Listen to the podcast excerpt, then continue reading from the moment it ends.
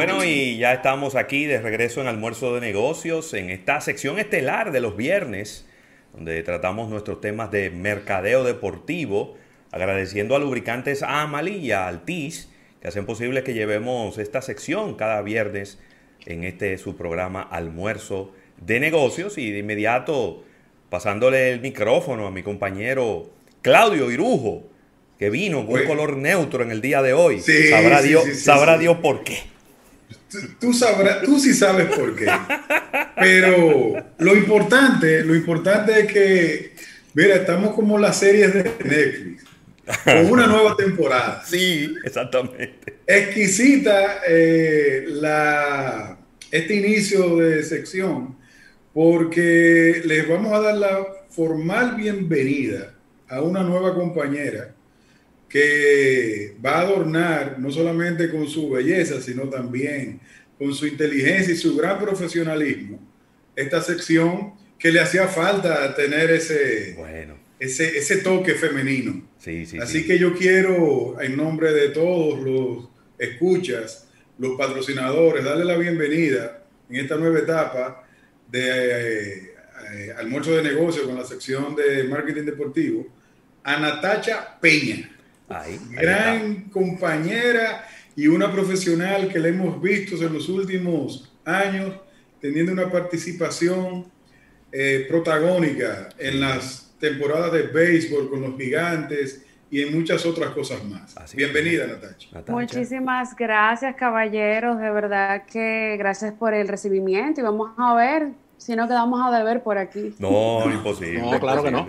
No hay manera. Tú sabes que cuando cuando, cuando anunciamos eh, anoche eh, tu integración, inmediatamente mucha gente empezó a escribir, por fin, por fin, por fin, por fin, más caras femeninas en el programa. Y qué bueno que siempre ha sido una meta de nosotros, ¿no? Tratar de integrar a más damas, porque contrario a lo que mucha gente piensa, nuestra audiencia, eh, yo diría que la mayoría son damas, es decir, debe ser un 55, un 60% de damas, porque nosotros hablamos de negocio y los departamentos de marketing y comerciales de las empresas están llenos de, damas, y ya son mayoría. Y también aquí nosotros estamos, tratamos de buscar esos equilibrios en los, en los análisis. Así que Natacha, de verdad, muchísimas, eh, muy bienvenida a este, a este programa y, de verdad que eh, esta es tu casa y aquí no te preocupes que nosotros nos peleamos entre nosotros, pero al final terminamos siendo amiguitos, no hay problema. Terminan bien, terminan bien. Claro. Natacha, y, el, y el programa te recibe con una noticia trascendental, con uno de los contratos de béisbol más importantes, diríamos, no solo en la historia de, pelotero dominicano algunos, sino en la historia del béisbol, porque está como entre el top ten de los, de los, de, de los contratos que recibe eh, Fernando Tatis Jr., que Almuerzo de Negocios se atrevió a decir, y, me atreví a decirlo yo, que se está preparando a Fernando Tatis Jr., eso lo dije ya hace dos temporadas, para ser la imagen del béisbol de las grandes ligas, lo que en su momento fue Derek Jeter. sí, así mismo es. De hecho, es un fenómeno bastante importante, bastante interesante el de Fernando Tatis Jr. a nivel de, de negocio porque si bien es cierto, el negocio de las grandes ligas ha estado cambiando, la agencia libre ya vemos como es menos propenso a ver que jugadores se le entreguen grandes cantidades de dinero cuando llegan a la agencia libre, porque lo normal es que cuando llegan a la agencia libre ya tienen 7, 10 años de servicio en la liga y pues ahí aplican por un contrato multianual. ¿Qué pasa? Ya está más que demostrado que los contratos multianuales no son beneficiosos para los equipos a los cuales se comprometen a ese tipo de inversión. Debido a que ya cuando tú firmas un, jugador por 10, 14, 10 años, 7 años, ya tú estás recibiendo un jugador que ya tiene una experiencia larga, es cierto, pero así mismito su carrera va a llegar a un momento al declive y ese declive le va a corresponder al equipo al cual le dé ese contrato, el otorgue ese contrato. Así que se está viendo mucho este tipo de situación en la cual se le compra la agencia, se le compran los años de arbitraje, por ponerlo de una forma, a un jugador eh, para garantizar la inversión. Y en el caso del mismo Fernando Tatis, hay que agregarle también el hecho de que apenas 22 años 143 partidos porque no ha jugado todavía una campaña completa de grandes ligas. Él debutó en el 2019, pero por problemas de lesión no pudo completar la campaña. El 2020 todos sabemos que fue una temporada reducida. Súper recontra reducida. Exactamente. Y ellos están apostando a la proyección que el jugador lleva. Actualmente es el producto más fresco de las grandes ligas, al punto en el cual usted entra a la página de MLB en cualquiera de las redes sociales y la cara que más van a ver es la de Fernando Tatis Jr. el carisma del jugador es indudable, lo que trae al juego y es algo que a grandes ligas le atrae, le interesa para vender como marca. Un jugador como Fernando Tatis Jr., joven, pero sobre todas las cosas eh, que tiene ese carisma, esa, esa, esa alegría que uno vea y lo, lo, ve jugar y uno dice, wow, pero él se está gozando lo que está haciendo. Quiero, quiero agregar, quiero agregar en esa tesitura que es todo eh, lo que ustedes han comentado del contrato de Tatis y lo que se persigue con este tipo de jugador, con este perfil de jugador, hace que la MLB se rejuvenezca. Porque no es un secreto para nadie que teníamos un tema de envejecimiento en el target del béisbol a nivel mundial. En el caso del MLB, ellos han ido apostando a figuras como Fernando Tatis, como Juan Soto, como Vladimir Guerrero Jr. O sea, hay muchas figuras, pero yo hago el aclarando porque es interesante el punto de que Tatis no solamente está teniendo un gran contrato, sino que goza que no, no necesariamente ha sido la misma, el mismo nivel los demás jugadores con su perfil como el de él, y es que goza con, el, con la gracia de los patrocinadores. Tenemos un jugador que ya es imagen de BMW, de Adidas, de, para, para varios mercados. La cara, la cara del videojuego de béisbol. Exactamente. Así, que yo creo que con, estas, con estos movimientos, eh, la, la, el béisbol gana, no solamente gana República Dominicana y, y Tati, sino el, la misma MLB se rejuvenece con esta apuesta. Totalmente. Ya tenemos, tenemos un invitado de lujo. Así es. Para iniciar, esta, para iniciar esta sección con la nueva integrante, Natacha, no podía ser menos que tener entre nosotros un gran invitado que representa a un gran equipo y que viene a traer una gran noticia en cuanto a años. Yo le voy a dejar la palabra, antes, Natacha y yo nos vamos a callar, para darle el privilegio a los dos escogidistas a que lo presenten. Claro, claro que sí. Mira, qué bueno, qué bueno tener por aquí a, Eduardo Narri, quien es el vicepresidente de mercadeo de Escogido Baseball Club, un equipo que ha sido pues noticia durante toda la semana, precisamente porque está celebrando sus primeros 100 años. Me gusta así mejor, sus primeros 100 años, porque seguro que van a ser muchos años más. Es el tercer equipo más viejo de, eh, y con más historia de, de la Lidón. Así que, Eduardo, qué bueno, qué bueno poder recibirte y, que hablemos un poco de, esta historia de los Leones del Escogido. Gracias, gracias a todos por tenerme y ciertamente, eh, como dicen, 100 años no son nada, pero la verdad que 100 años en este caso eh, han sido 100 años de, mucha, mucha alegría, eh, también por periodos mucho sufrimiento y gracias a Dios últimamente ha, retornado esa alegría y, y, sin duda mucha historia que contar y la verdad que, estamos muy entusiasmados de, poder celebrar todo esto con nuestros fanáticos. Claro. Se, se estuvo presentando el jueves, ¿verdad? El jueves en la tarde, 6.30 de la tarde, un documental muy emotivo para nosotros, fanáticos del escogido, pero digo yo también, un documental que los fanáticos de los otros equipos también deben ver, porque eh, la historia de un equipo está estrechamente relacionada con los otros equipos con los que ha tenido eh, de frente en el terreno de juego, donde se resaltaron pues todos los jugadores históricos de la franquicia, los campeonatos ganados.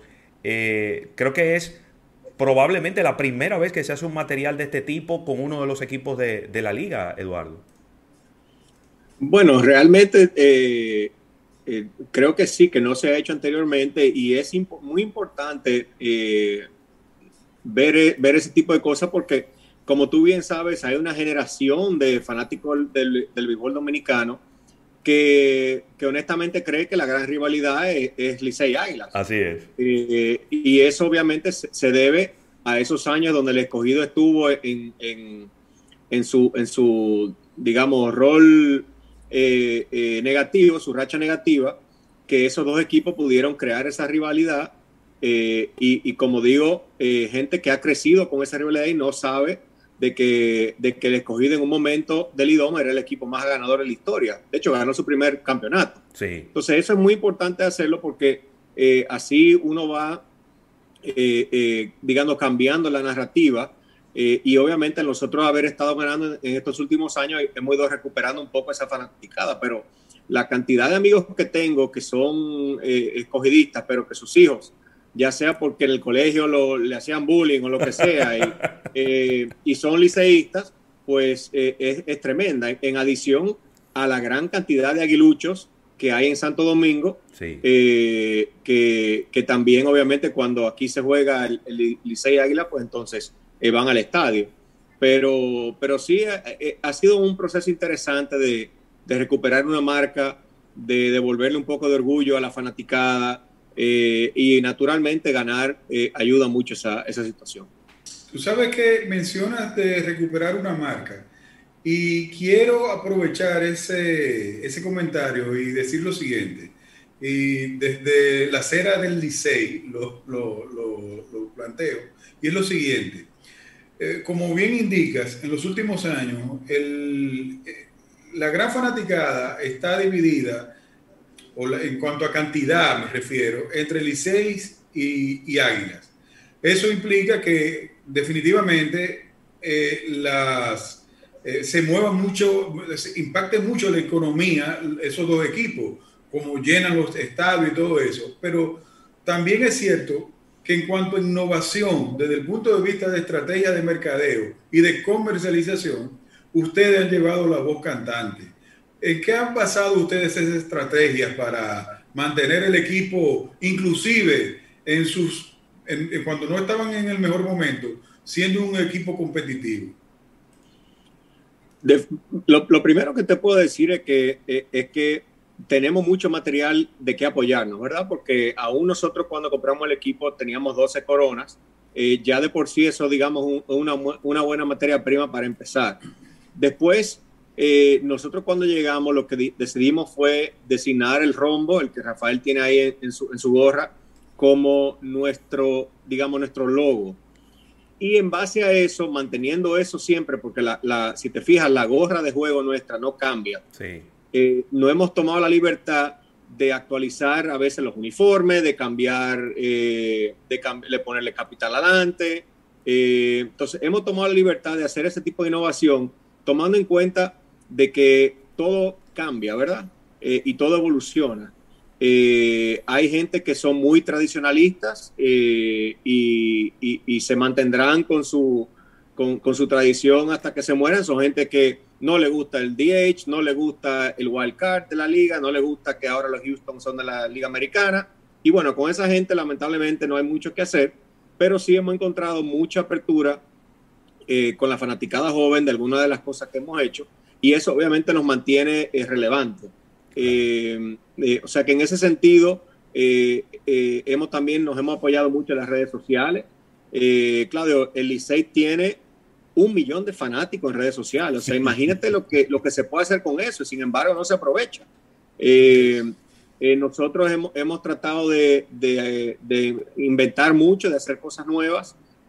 muchas de las cosas han sido copiadas, lo cual nos indica de que han han tenido algún tipo de, de, de, resonancia con la fanaticada y obviamente con los otros equipos, pero, pero es mantenerse relevante siempre. Claro. Eduardo, con relación a la próxima campaña que, que ya en octubre estamos en béisbol, ¿hay algunas actividades con relación a la celebración de estos 100 años, ya que estamos celebrando ahora con documental, eh, inclusive agradecer a, al equipo el envío, en el caso mío de Ravelo, nos enviaron el bizcocho, el póster y todo esto. Eh, pero vienen más celebraciones, hay más actividades, hay un cronograma para celebrar los 100 años en la próxima temporada. Sí, tú sabes que, que, me han hecho esa pregunta en, varias, varias, en varios programas que he participado de, de, que si el hecho de que estamos fuera de temporada no es un hándicap. Y en este caso, eh, yo lo veo como una bendición porque eh, estar fuera de temporada nos permite eh, aprovechar este centenario y obviamente darle, darle larga a esa celebración. Que si tuviéramos dentro de la temporada, pues quizás se celebra el día del, del cumpleaños y ahí se acabó sin embargo, eh, lo que vimos el martes fue, digo, el miércoles fue el inicio de un calendario de actividades que vamos a estar llevando a cabo a lo largo del verano y, ya durante la temporada. Qué bien. Yo tengo una, tengo una, pregunta, eh, porque quizá en la temporada pasada, que fue una temporada muy salpicada por hechos que quizá nunca habían ocurrido, en medio de una pandemia, una, una campaña recortada, un nuevo formato, muchas cosas. Pero en lo que respecta a los Leones del Escogido, hubo una decisión que generó mucha controversia. Y fueron los uniformes, los dos uniformes que utilizaba el equipo cuando jugaba como dueño de la casa y cuando jugaba como visitante, en donde se ocupó la mayor parte del, del pecho del uniforme para colocar marcas de patrocinadores, específicamente el caso de, de Indubeca y el caso de Ferquido, que tradicionalmente en los últimos 10 años han sido dos, eh, los dos principales patrocinadores del equipo. Y entonces hubo mucha gente que eh, se generó e, esa, esa relación como conflictiva. Habían algunos que defendían, eh, como en mi caso, digo, bueno, pero son patrocinadores y eso es un espacio perfectamente utilizable. Y habían otros que lo criticaron mucho e inclusive hasta se bromeaba y se trataba de hacer bullying con eso. Ya habiendo terminado la temporada y viendo los resultados, eh, ustedes viéndolo desde la oficina, eh, ¿qué pudiéramos, qué tú pudieras decirnos las motivaciones para poner un logo de un patrocinador tan grande que quizás nunca se había hecho y qué resultados tuvo esa medida para el equipo? Bueno, yo creo que como, como mencioné ahorita, realmente nosotros nos tomamos la libertad de, innovar. Eh, lo que mucha gente no entiende es que los uniformes de grandes ligas tienen un patrocinio. Eh, ese swoosh de Nike eh, está en todos los uniformes y por eso Nike pagó 300 millones de dólares. Eh, en este caso, mi sueño siempre ha sido que como liga nosotros tomemos ese tipo de iniciativa en conjunto. Lamentablemente, hay equipos que se creen por encima de la liga y, y a veces torpedean cualquier, cualquier trato colectivo que uno quiera tener eh, que nos beneficiaría a todos. Entonces, nosotros tomamos esa iniciativa. Yo honestamente pienso de que eh, no vamos a ser el único. Eh, yo creo que eso lo vamos a ver repetido.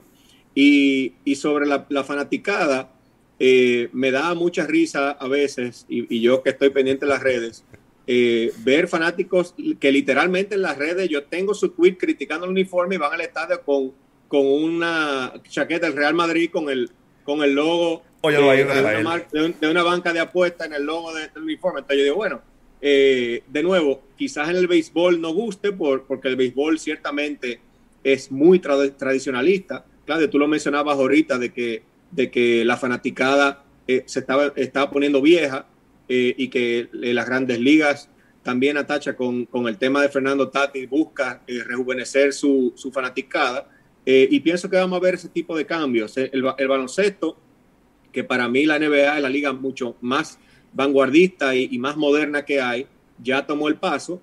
Eh, quizás se nos fue un poquito la mano con el tamaño del uniforme, con el tamaño del logo, no te lo voy a negar, pero ya los uniformes estaban hechos y no había nada que hacer. Pero, pero uno siempre está tratando de buscar innovaciones y obviamente en un mercado donde todos los días eh, se pone más caro eh, de buscar ingresos adicionales y para, y para el escogido en este año, en una pandemia, fue, fue importante. Eh, o sea que, nada. Eduardo, ah, oh, Eduardo, desde el punto de vista mercadológicamente hablando, llevar una franquicia de lo que sea en un año de pandemia fue bastante complicado. Eh, adecuar una temporada de béisbol que es de por sí reducida, son tres meses en un año normal, en esta ocasión tuvo que ser una temporada con menos cantidad de juegos.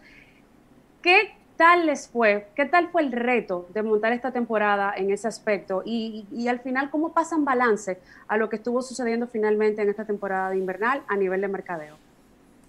Eh, yo creo que, que eh, pasar balance básicamente es decir, mira, cumplimos, hicimos, tuvimos la temporada, vamos a pasar la página. Eh, es una, una situación que creo que no se presentará quizá en los próximos 100 años. Una pandemia es una vez cada, cada 100, como dicen. Em, y fue muy difícil, principalmente porque la, la, materia prima nuestra, aparte de los jugadores, es precisamente el fanático. Entonces, a nivel de mercadeo, eh, mi trabajo fue muy fácil porque no, no, se, no, se, no se coordinaron muchas las cosas que se hacen durante la temporada normal. Em, pero también uno lamenta de ir al estadio vacío, eh, de no disfrutar con sus amigos, eh, de no tener las animaciones que normalmente tenemos. O sea, fue, fue difícil en ese sentido y por eso tratamos de, maximizar el, contenido en vivo eh, y si vieron nuestras redes, tuvimos mucho más activos que el año pasado. Eso yo creo que es una tendencia que ya cuando lo hicimos y nos dimos cuenta de la buena aceptación, va a continuar eh, y nuestro engagement eh, en las redes este año estuvo eh, mejor que nunca. A pesar de, no, de, no, ser el equipo con mayor cantidad de seguidores en las redes, pero sí te puedo decir de que el nivel de engagement de nuestros fanáticos en comparación con los otros equipos es mucho mayor. Eduardo, ah, qué bueno. iba a seguir ahí mismo en esa, disculpa que te interrumpa, en esa misma idea. mencionabas que muchas de las cosas que ha hecho el escogido se copian o se han copiado. Y también el hecho de que en animación eh, son uno de los equipos que mejor oferta le hacen al fanático en, cuanto a la, oportunidad de ir a un estadio. Vamos a compararlo quizás un poquito eh, con otra de las ligas que son de, las ligas del Caribe, como es la mexicana. ¿Qué entiendes podría de alguna forma u otra aplicarse aquí que podría ayudar a la liga y podría generar un mayor interés en los fanáticos de asistir a los partidos de la Liga Invernal Dominicana? Para mí lo principal son las instalaciones. Eh, en México han iniciado un proceso de inversión importante en los estadios. Eh, eso naturalmente es yo creo que lo principal porque el fanático eh, que hoy en día tiene todas las oportunidades de ver el, partido en alta resolución en su casa, tiene que tener una motivación especial de ir al estadio. Entonces, si tú al fanático no le brindas seguridad, animación, comodidad, pues obviamente muchos van a decir, tú sabes que voy a ver el juego en mi casa. y eso es lo que ha ido pasando. Nosotros con el estadio Quiqueya es un estadio viejo, es un estadio que a pesar de, lo poco que, podemos hacer porque eh, eh, no tenemos ingresos estatales, eh, se ha mantenido en, condiciones aceptables, pero necesita innovación. Y en ese sentido, yo creo que lo que más, más importa, en adición a la rehabilitación que hay en el entorno, nosotros si ustedes van al estadio y ven, tenemos una gran cantidad de guaguas de salud pública en la parte de atrás del estadio. Eh, parte del parqueo está, está cogido por, esto. Entonces, eh, ese, ese, tipo de cosas es, eh, es importante para, para poder lograr que vaya una mayor asistencia. Rafa, yo sé que tú estás por entrar hace rato, pero yo no puedo permitirme no hacer esta pregunta, ya que se habló del estadio y de lo que se requiere para que el fanático quiera ir. Eduardo, ustedes han abrazado, porque nosotros oímos cada rato rumores de un nuevo estadio. ¿Ustedes han abrazado esa idea realmente de ustedes? O sea, ¿ustedes han pensado en que se debiera dividir o simplemente son rumores que uno escucha que no tienen nada que ver con la realidad?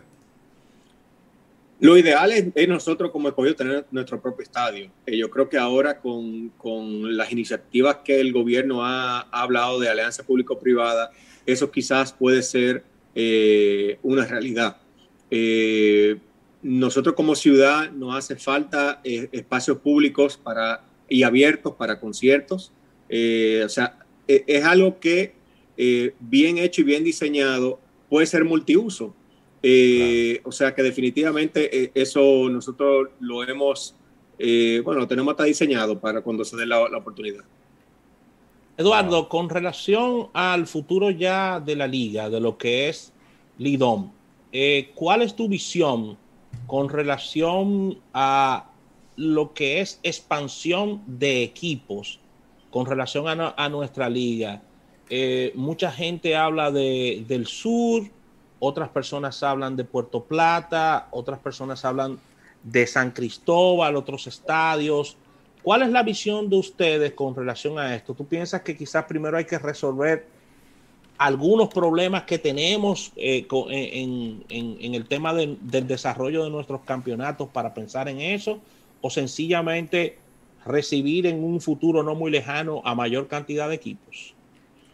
Yo creo que, la expansión eh, conviene y creo que y yo la veo con buenos ojos. De hecho, eh, pienso que una franquicia en el este, en, Puerto, en, Punta Cana, eh, cabería perfectamente. Obviamente, Rafael, tú sabes que con los estadios eh, aptos y, las instalaciones correctas, ¿verdad? Claro. Y en Puerto Plata también. En Puerto Plata es un gran núcleo de, empresarios dispuestos a, invertir. Eh, también es una zona turística. O sea que yo en ambos casos la veo bien. Y por qué no un segundo equipo en Santiago.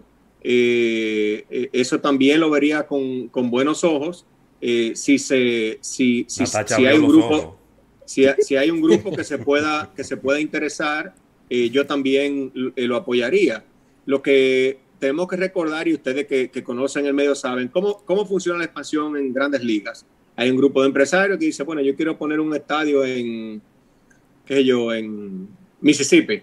Ok, perfecto eh, son 500 millones de dólares que hay que pagar a la liga. Y te damos tu franquicia. Tú, aparte de esos 500 millones de dólares, tienes que entonces hacer el estadio, etcétera, etcétera. Pero lo principal nuestro es que cantidad de jugadores eh, tenemos para, para dos y tres y cuatro equipos más. O sea que eso también le da mucho más oportunidades a nuestros jugadores de jugar eh, de lo que tienen hoy día. y yo honestamente no me opongo a una expansión bajo las condiciones correctas. En el sur lo veo muy difícil. Ya los santiagueros empezaron a gritar y está Valentín Yunes diciendo otra vez que, en Santiago, en Santiago no quieren más equipo. Bueno, ya, eso no sería eso no sería cuestión mía, sería cuestión de los santiagueros, pero, pero definitivamente eh, otro equipo en Santiago eh, se pudiera Sí, por tema de población es, completamente entendible, ¿no? No, además te habla de que, de que Santiago ha crecido económicamente, un segundo equipo, así, es, así de sencillo. Sí, así Pero bueno. Bueno, Eduardo, excelente. Gracias de verdad por eh, dedicarnos estos minutos. Una, eh, última pregunta, Rafael, y disculpa. Eduardo, eh, finalmente, no sé si esa fue una decisión que ya se tomó, el formato de, de, lo, de la postemporada de esta, de esta temporada 2020-2021 se va a mantener o volveremos al formato anterior antes de la pandemia? Eh, mira, o sea, yo honestamente no estoy 100% seguro. Yo sé de que la decisión se tomó específicamente por la situación. Personalmente a mí me gusta el formato de las miniseries, eh, pero eh, no sé si esa decisión está, está tomada o no, para serte sincero. Buenísimo. Bueno, podría ser como hizo NBA, que no es que va a dejar, va a dejar la persona de utilizar el play-in, que aquí se más o menos se trató de emular lo mismo, con permitir que el último en la tabla de posiciones pues se fuera a, una mini, a un mini playoff con el equipo que estaba más cerca si era por debajo de dos partidos. Y de verdad que fue algo que llamó bastante la atención. La gente al principio lo encontró injusto, pero es una forma de, de mantener la atención un poquito más en la liga. Claro. Y, eso también mantiene eh, a ese equipo del quinto lugar, si, como tú dices, Natacha, está en la, pelea, eh, lo mantiene motivado, porque un juego lo gana cualquiera. Sí. Eh, o sea que, como digo, no sé si eso se, está definido, pero a mí, a mí me gustó el formato. A mí yo Creo que, yo creo que es el momento, o sea, yo creo que todo el mundo habla de lo que se aprendió en la pandemia. Yo pienso que el béisbol debiera aprender de los ejemplos que pudieron implementar en esta temporada que agilizaron, que pusieron una actividad deportiva todavía más dinámica, yo pienso que se debiera evaluar. Claro, porque sencillamente eh, se aumenta de 30 a 50 partidos, que siempre fue la temporada regular desde hace mucho tiempo, y pues entonces los playoffs con el, con, con el mismo. Pero bueno, ya, ya veremos más adelante en las próximas reuniones ahí de, de la Lidón con el, con el presidente de la liga y qué decisión se toma. Eduardo, de verdad, muchísimas gracias por, por tu tiempo, por, por, todas, eh, por todas las informaciones, todas las respuestas, siempre muy directo, puntual. No, Agradecer a Minor Valverde de ah, habernos hecho esta conexión con Eduardo. Claro que sí. Y por cierto, gracias a ustedes. Y por no, vamos a hacer el compromiso con Eduardo y disculpa Ravelo de tenerlo eh, de tenerlo antes de comenzar la temporada, eh, con, con nuevas estrategias de, de, marketing y, y, tenemos, Eduardo, tenemos que llevar a la gente de nuevo al play. Sí. Ah, eh, definitivamente. definitivamente el, el, uno de los patrocinadores de, de, la sección está en sus aguas, porque también es patrocinador de, del escogido que es Amali. Amali, claro que sí. bueno, pues, pues con, con, con, ese aceite que vamos a llegar al estadio. y por cierto, oye, qué bueno estaba ese bicocho. Me alegro, me alegro. Qué bueno estaba ese bicocho. Yo todavía me queda un pedacito por ahí. Rafa. Y el, y el mío. Si tú no vienes rápido, Rafa. Yo, yo voy a tarde. A, a, los fanáticos. Mira, lo tengo aquí al lado. Mira dónde está aquí, mira. A los fanáticos que se preparen y que, y que, y que sigan, estén pendientes de las redes porque vamos a darle la oportunidad de, de, de celebrar su cumpleaños a, a, un ganador con uno de, los, de esos bizcochos. O sea que eh, manténganse atentos en nuestras redes. Buenísimo. Excelente. Gracias por Gracias a ustedes. Bueno, vamos a un break comercial, Rafael, y cuando regresemos seguimos con esta sección de mercadeo deportivo en este almuerzo de negocios.